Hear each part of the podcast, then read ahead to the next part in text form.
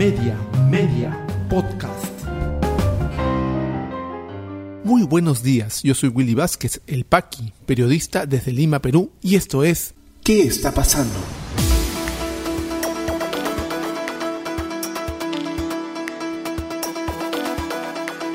Estas son las noticias de hoy miércoles 12 de enero de 2022. César Acuña sobre sentencia contra Christopher Acosta. No estoy satisfecho porque es una primera instancia. Congreso de la República podría debatir hoy dos dictámenes que afectan la reforma universitaria. Fiscalía realiza diligencia en casa de Zarratea usada por Pedro Castillo como despacho presidencial.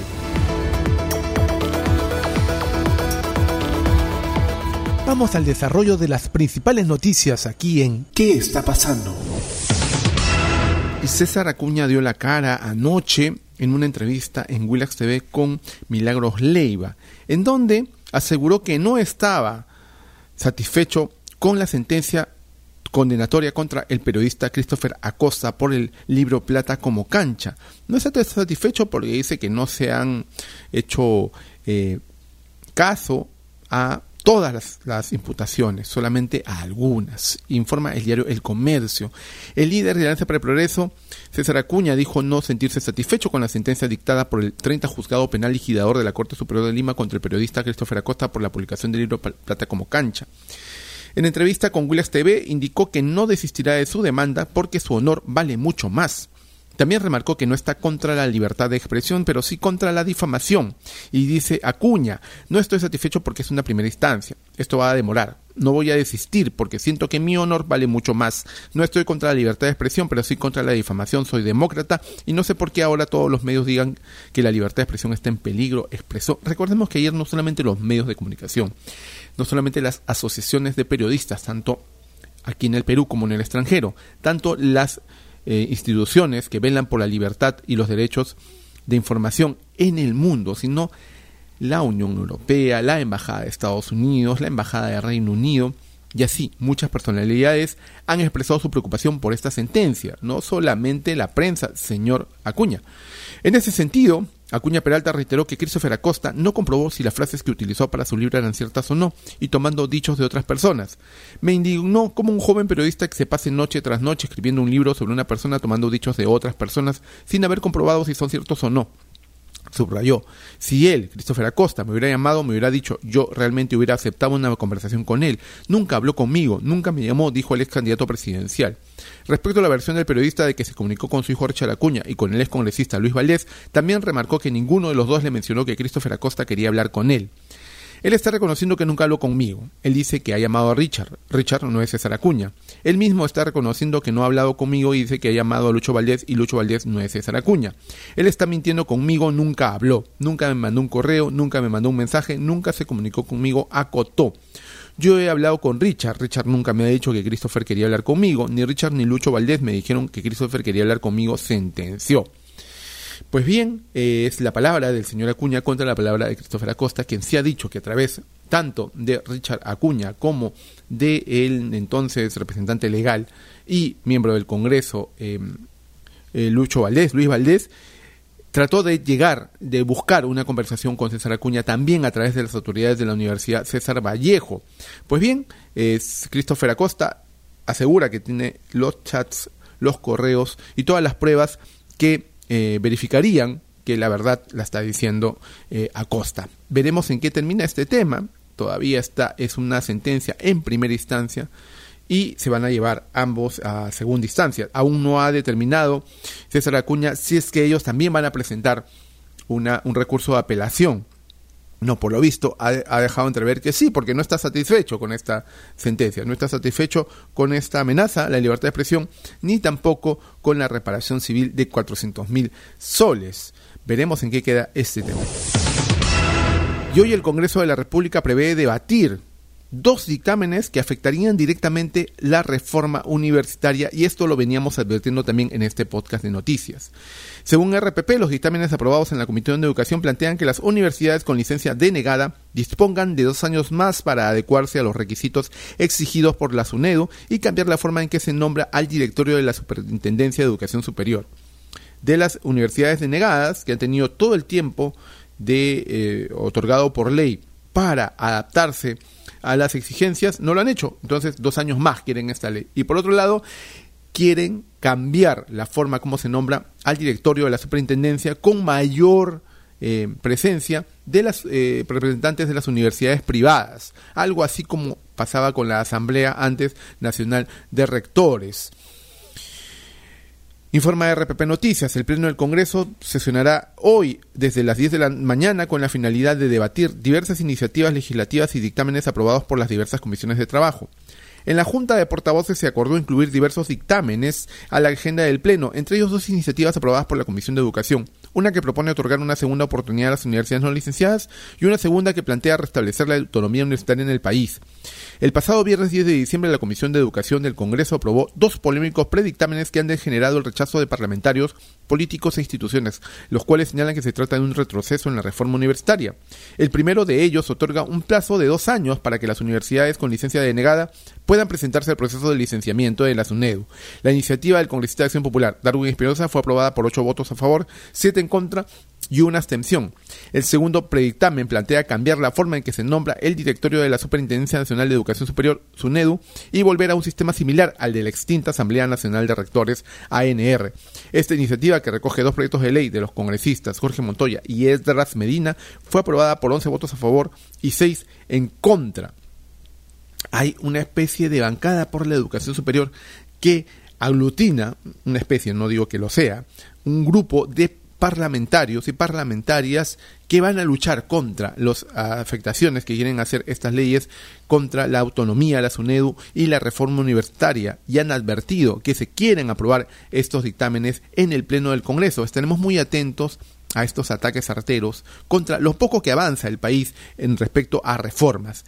Ya desde el Congreso han puesto en stand-by varias acciones de la reforma política y ahora quieren hacer lo mismo con la reforma universitaria.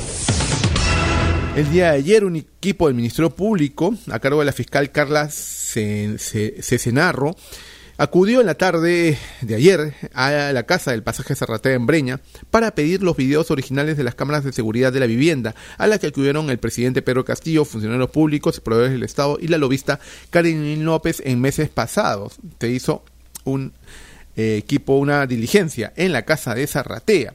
Los fiscales entregaron, según Perú 21, una notificación al dueño de la casa, el empresario Alejandro Sánchez Sánchez, en la que precisan que requieren las imágenes sin editar, correspondientes al 19 de noviembre de 2021, material que fue preparado por el abogado de Castillo, Eduardo Pachas.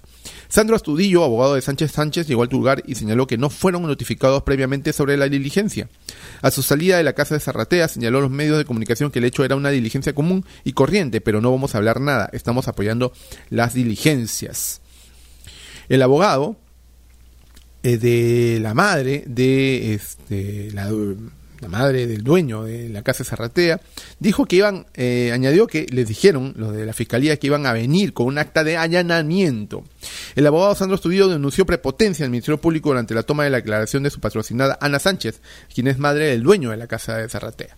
Sandro Astudillo, eh, de abogada de la madre Segundo Sánchez, propietario de la vivienda ubicada en el Girón Cerratea, en el distrito de Breña, aseveró que los fiscales le dijeron a su patrocinada que si no proporcionaban toda la información que requerían, volverían con una orden de allanamiento para revisar toda la propiedad. En declaraciones a la prensa, su salida de la diligencia, Astudio denunció prepotencia y abusos por parte de los representantes del Ministerio Público. Producto de esta situación, Ana Sánchez sufrió una descompensación que requirió la presencia de una ambulancia y paramédicos está fuerte el tema de la Fiscalía contra las, en las investigaciones, mejor dicho, que se hacen al presidente Pedro Castillo. Y todavía está en discusión y en debate si es que se puede continuar con la investigación al presidente, ¿no? A través de la fiscal de la Nación, quien por cierto sigue delicada de salud y en descanso absoluto, y no se define todavía si el haber puesto, haber iniciado la investigación fiscal y luego suspenderla hasta que termine su mandato es lo más eh, óptimo para el caso. Veremos pues cómo se desarrollan esos temas. Todas estas investigaciones no se están haciendo al presidente Pedro Castillo, sino a todos los eh, eh, personas involucradas en el caso. La fiscalía sigue avanzando y el tema con el presidente aún está en debate. Ya regresamos con mucha más información aquí en ¿Qué está pasando? Este podcast llega a ti en colaboración con Espacio Libre. En Espacio Libre miramos por fuera de la coyuntura para abordar distintos ángulos de la información, más allá de lo que los medios presentan a diario. En Espacio Libre encontrarás informes, reportajes, investigación y más productos sobre política, derechos humanos, lucha contra la corrupción y periodismo social. Espacio Libre, periodismo independiente con contenido de valor. Visítanos en www.espaciolibre.pe y encuéntranos en redes sociales como Espacio Libre. Continuamos con mucha más información aquí en ¿Qué está pasando? ¿Qué está pasando en la economía?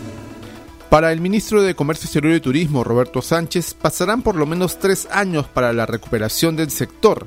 Afirmó además que su cartera estará enfocada en la promoción del turismo interno. Para Comex Perú, restricciones de aforos y horario reducirán en 12% el PBI de los restaurantes. Informe sostiene que las nuevas restricciones indicadas ante la tercera ola podrían generar que el empleo en el sector de restaurantes caiga un 8%. Ministerio de Trabajo estima que empleo regresaría a niveles pre-COVID en cuarto trimestre de 2022. Para la entidad estatal el nivel del empleo informal actualmente es similar al de hace 10 años. ¿Qué está pasando en las regiones? En Amazonas investigan a 20 funcionarios del sistema de justicia por encubrimiento en casos de violación y corrupción. 13 fiscales y 7 jueces estarían involucrados en red que encubría casos de violación sexual y corrupción. En Loreto reportan nuevos actos vandálicos en lote 8 de oleoducto norperuano y advierten desastre ecológico. Zona lleva tomada más de cuatro meses y los sistemas de detección de fugas están inoperativos, informó la empresa Plus Petrol. En Lambayeque, exalcalde de Chiclayo David Cornejo Chinguel fue condenado por el delito de tráfico de influencias reales. Además, se le impuso el pago de 300 mil soles por concepto de reparación civil. ¿Qué está pasando en el mundo? En Estados Unidos se registra récord de hospitalizaciones por coronavirus. Hay 146 mil pacientes internados. La cifra de enfermos de COVID-19 ingresados el 14 de enero de 2021 es el mayor número que se había registrado hasta el momento desde el inicio de la pandemia.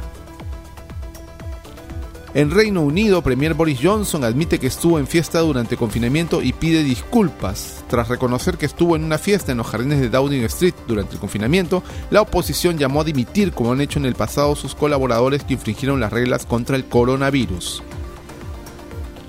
En Japón superan los 10.000 casos diarios de COVID-19 por primera vez en cuatro meses. El país ha experimentado un aumento notable de infecciones en la última semana, en la que se han multiplicado por 10 con respecto a los 7 días anteriores según las cifras de sanidad. COVID-19 en el Perú.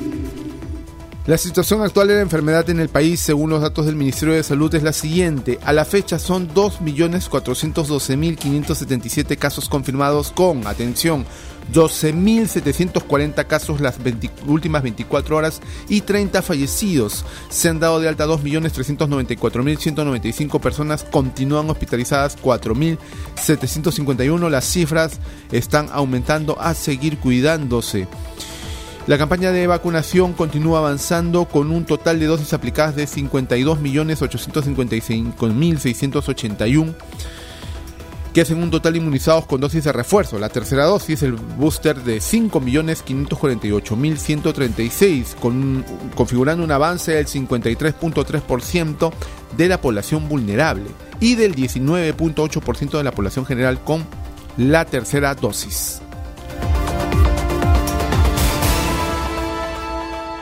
Si te interesó este podcast de noticias, recomiéndanos con tus contactos porque estaremos enviando este audio todos los días para que puedas tener una aproximación noticiosa a lo que está pasando en el país. Suscríbete a nuestra lista de distribución en WhatsApp y compártelo. Puedes seguirme también en mis redes sociales de Facebook, Twitter y YouTube como Willy Vázquez El Paqui o visita podcast.elpaqui.com. Muchísimas gracias por llegar hasta aquí. Nos escuchamos en cualquier momento.